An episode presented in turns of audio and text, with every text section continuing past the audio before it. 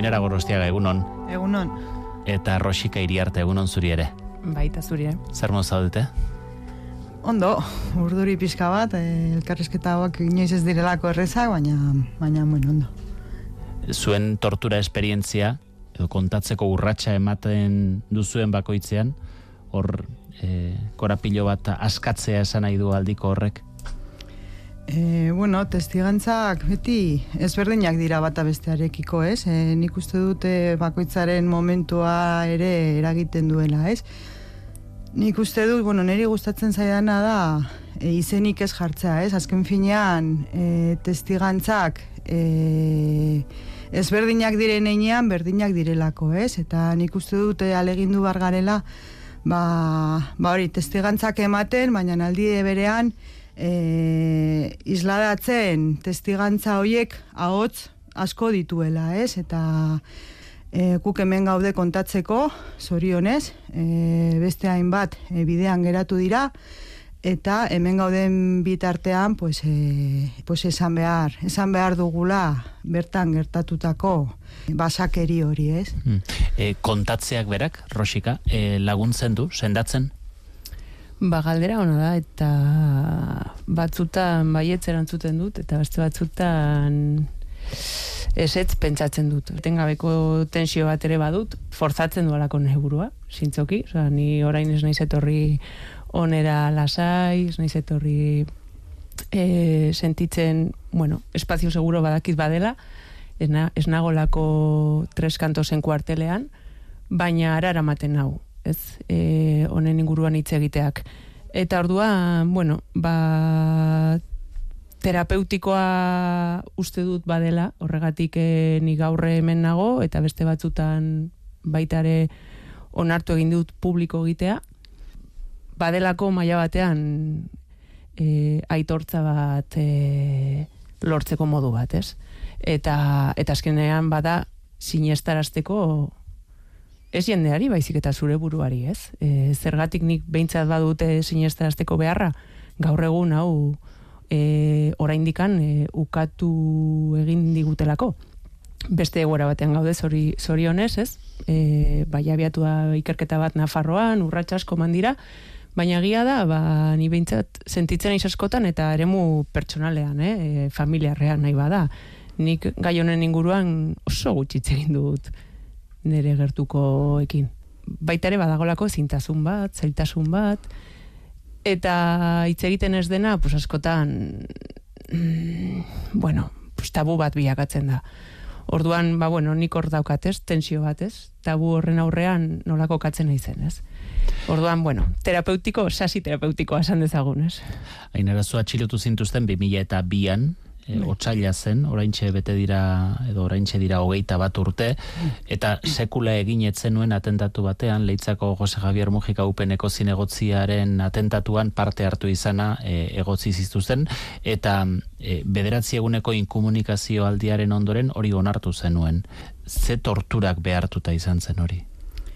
Buf, ba, e, saia da esatea, ez? E, ze puntura arte e, eraman bar zaituzte horrelako e, autoinkulpazio bat e, emateko, ez? Inkomunikazio bostu egun oiek, oiek e, kontatzea eta horrek eramaten dizuna onelako autoinkulpazio bat ematera, saia da esatea e, onelako espazio batean, ez? E, sartzen zarenetik, hori argi daukazu torturatua izan behar zarela, baina ez dakizu e, ze punturaino edo nola bizi bar duzun hori, ez? E, eski izan zena ezeratik ja, e, kristonostia jaso, e, poltsa saio pilo bat, e, sentadilla pilo bat, e, izan zira inbeste gauza batera, heltzen dela momentu batean burua pues, krak egiten dizula, ez? Eta, eta krak horretan, batean etortzen dira e, esan ez behitu, hau esan. Eta hau esaten duzu, osea, esaten badizute, beste gauza bat, ba beste hori esaten duzu.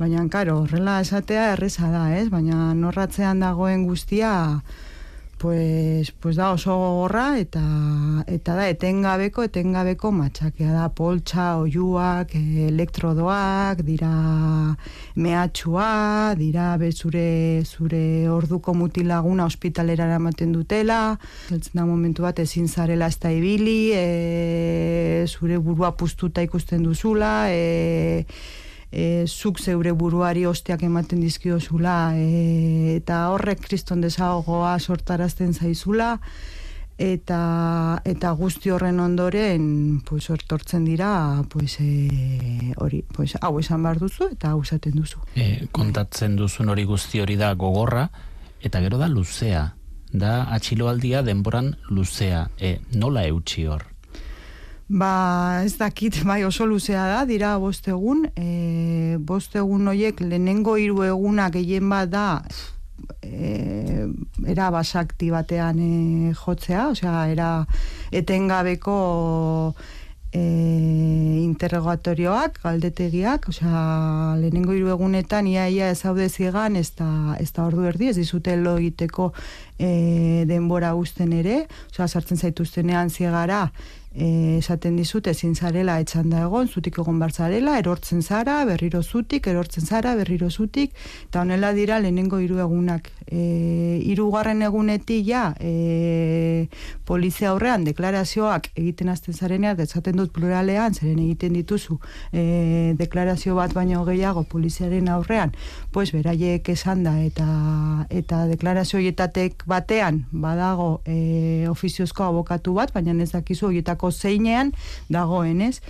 Hortik aurrera ja tortura pues ezberdintzen da, osea, jotzen zaituzte ere, baina askoz askoz e, psikologikoki askoz e, matxakoiagoak edo ez dakin nola esan, askoz e, pues ezberdin, ez, nabaritzen da ezberdintasuna, ez? Ja, momentu horretan, pues, da, klak hori egiten dizunean, pues, e, ezberdina izaten da, bai. Hmm bi urte eta hilabete bat egin zenituen kartzelan. Bai. Harik eta absoluzio etorri zen arte. Hmm. Bai, bueno, absoluzioa bai, absoluzioa e, kasu horrekiko, bai, gero epaiketa izan genuen, eta azkenean izan genuen kondena bat por tentativa de colaboración. Oso, oso, oso barregarria dela e, barregarria bezain, bezain kuriosoa eta gogorra, ez? ez ekiten zer, zer, zer leporatu, eta azkenean leporatu ziguten una tentativa de colaboración, ez dakizula nondik nora, nora hartu, ez? Hori. Bai. Eh, oraindik, 2000 eta e, bian izan zen zure kasua, Rosika oraindik zu atxilotzeko urte batzuk falta ziren 2000 eta amarreko irailean atxilotu zintuzten zu, ekineko zuzendaritzako kide izatea leporatuta, eta zure kasuan lau eguneko e, torturaldia bizi izan zenuen zuk ere. Nola, nola hasi zen? Nola oroitzen duzu tortura unea hasi zen une hori? Eh, esango nuke horretik atxiloketa aurretik hasi zela tortura.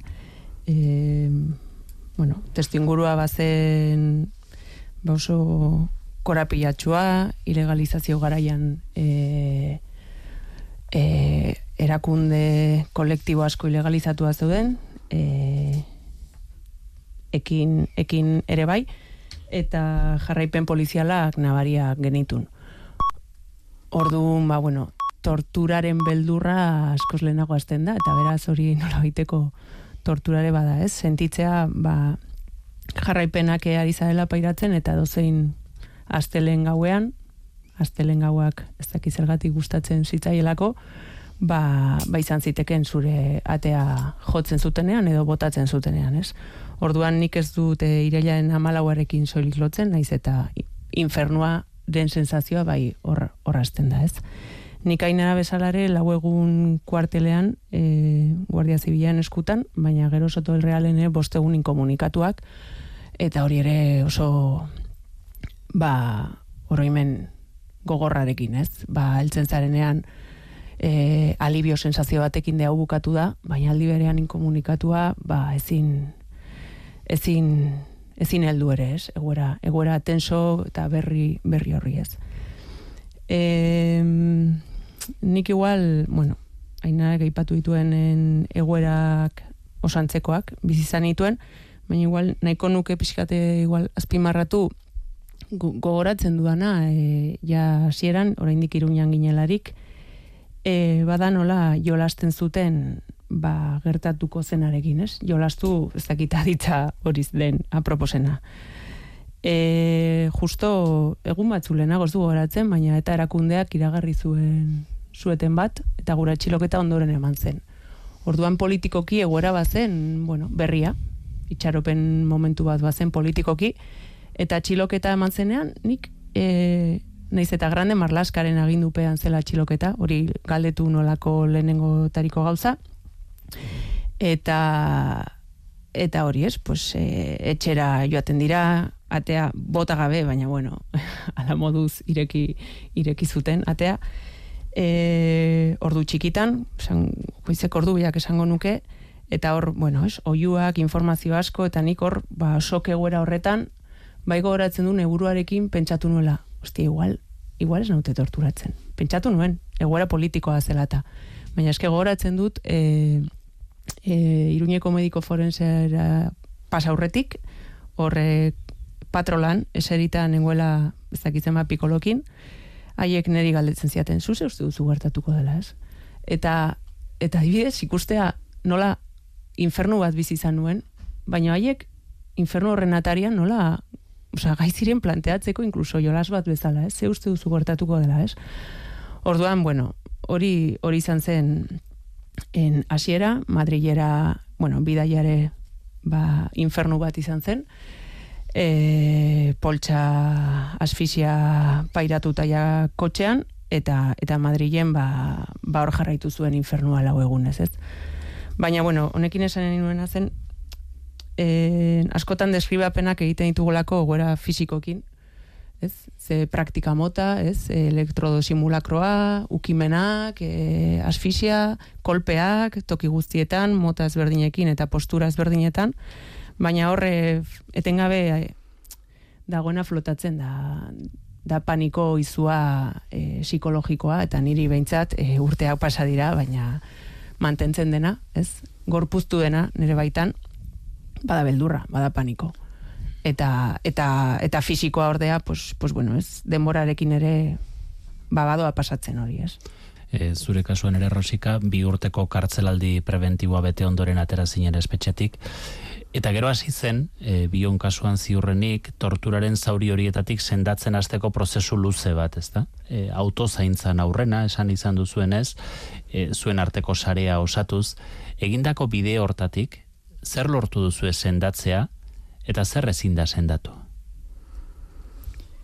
Ba, ni bete esaten dut, e, tortura inoiz ez, e, esan da ezina dela, osea, hor daukazu, presente, baldi batzutan gehiago, bestalditan gutxiago, e, nik uste dut ikasi behar dena da, onartzen gertatutakoa, eta onarpen horren aurrean, pues, e, aurrera egiten ez, onartzen zuk e, limite batzuk dituzula horrelako esperintzia bat pasa ondoren, ez? Pues onartzea e, gauetan e, ilunpean ezin naizela egon, e, onartzea pues, oiuak eta, eta entzuten ditudanean edo violentzia puntu bat e, ikusten dudanean nire ingurunean oso oso urduri jartzen jartzen naizela.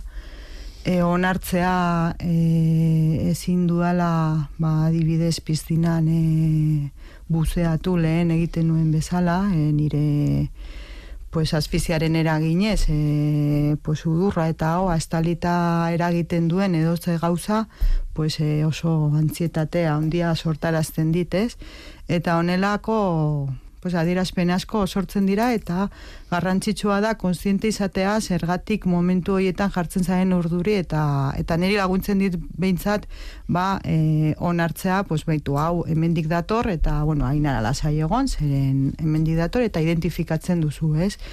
Eta horrek horrek asko asko lagundu du, ez?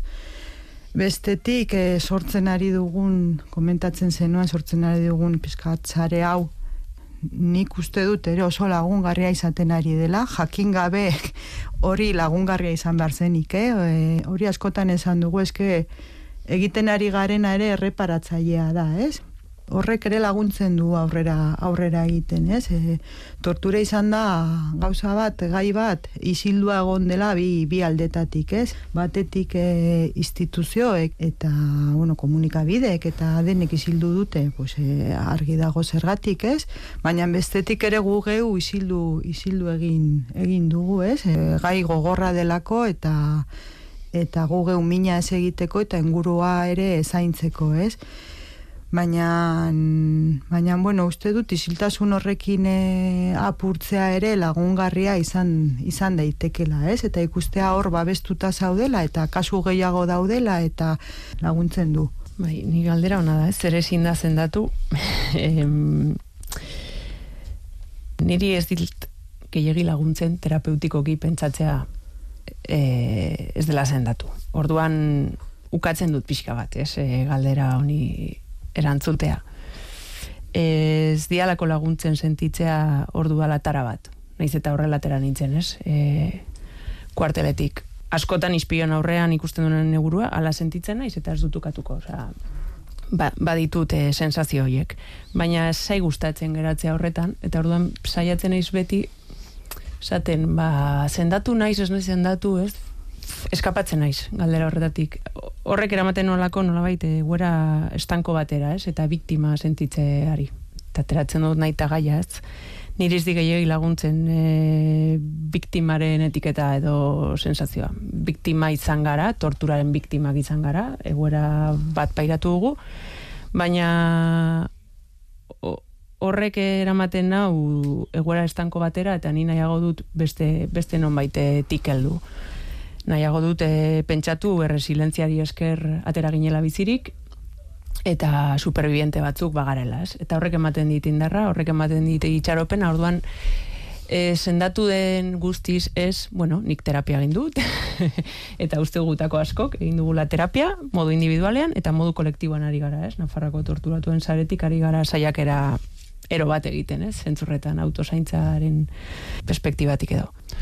Eta torturatuen sari hori osatuta zineten gero baita ere, erreparazio eskatzeko pausuak ematen, e, ikerketa serio eta zientifikoa eskatu zenuten, eta hori etorri da, e, gaur parlamentuan e, aurkeztuko den hori, e, txosten horretarako zuen testigantza eman zenuten, zertarako balio du txosten horrek, txosten hori gaur parlamentuan e, indar politikoen aurrean em, ba, irakurtzeak eta eta horren berri emateak. Zuek bizi izan zen uterari nola baiteko izaera ofiziala ematen diola sentitzen duzue? Badagoela hortan bertan jada aitortza bat? Bueno, aurretik ebe, beste ikerketa bat egin zen mila behatzen eta irurogeitik, irurogeita emezortzi arte, eta hau da egiten den bigarrena, ez? E, bi hoiek elkartuta bateratzen dira mila irurogeita sortzi tortura kasu, ez?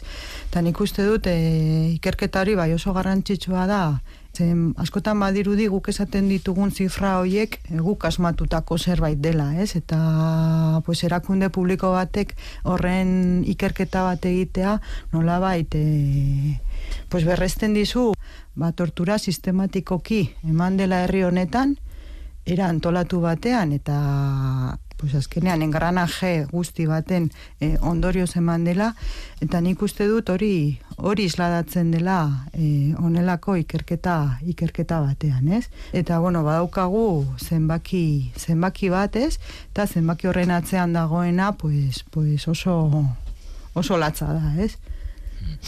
Era honetako txosten batek mai gainean jartzen dituen zifra horietako bakoitzaren atzean bizipen bat egonda, errealitate bat egonda, eh, aitortza hortan zer lagundu dezake, erreparazioan zer lagundu dezake, barkamenak esate baterako barkamena eskatzeak zuentzako izango luke baliorik eta nork egin beharko luke hori? Bueno, ies egitea gure kultura katolikotik zaila da eta barkamenare pues, badakigu zenolako posoa duen, eh, zentzorretan. Nik barkamenik ez du behar zintzoki, nik nire izenean ari naiz hitz egiten.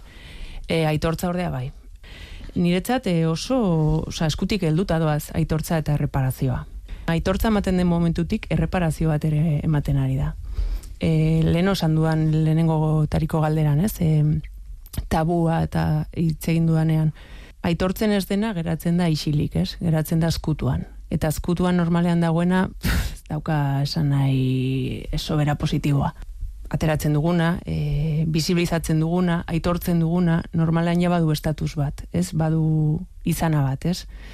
Eta badakigu, pues, izena duena, ez? Izana duela, eta kasunetan, e, tortura existitu egin dela, e, kontatzen duguna, salatu duguna, existitu egin dela, eta eta gaizki egon dela, nabarmen, ere bai, baina bueno, barkamena baino nik uste dut argia behar dela.